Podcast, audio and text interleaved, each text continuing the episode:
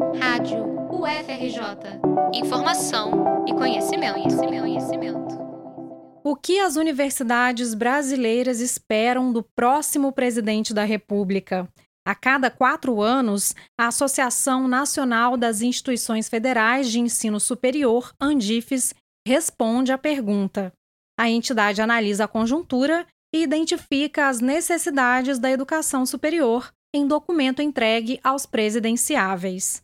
Na Carta de 2022, as reivindicações centrais são respeito incondicional à autonomia universitária prevista pela Constituição Federal e recuperação do orçamento das instituições, que nos últimos sete anos foi reduzido à metade, considerando a inflação acumulada.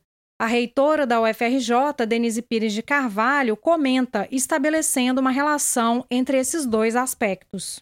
A recomposição orçamentária é fundamental e a questão da autonomia universitária, autonomia essa que deve ser principalmente financeira, porque o restante, com o orçamento, nós conseguimos manter, ampliar a vaga, manter programa de cotas, porque temos autonomia.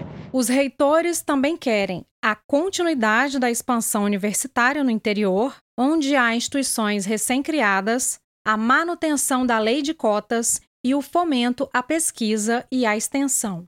O documento ainda reforça a importância de uma lei específica que ampare o Programa Nacional de Assistência Estudantil, o PNAES, e retoma o debate da criação do Sistema Nacional de Ciência, Tecnologia e Inovação. Para entregar essa lista, a Andifes está em contato com as assessorias dos presidenciáveis. Reportagem de Patrícia da Veiga para a Rádio FRJ.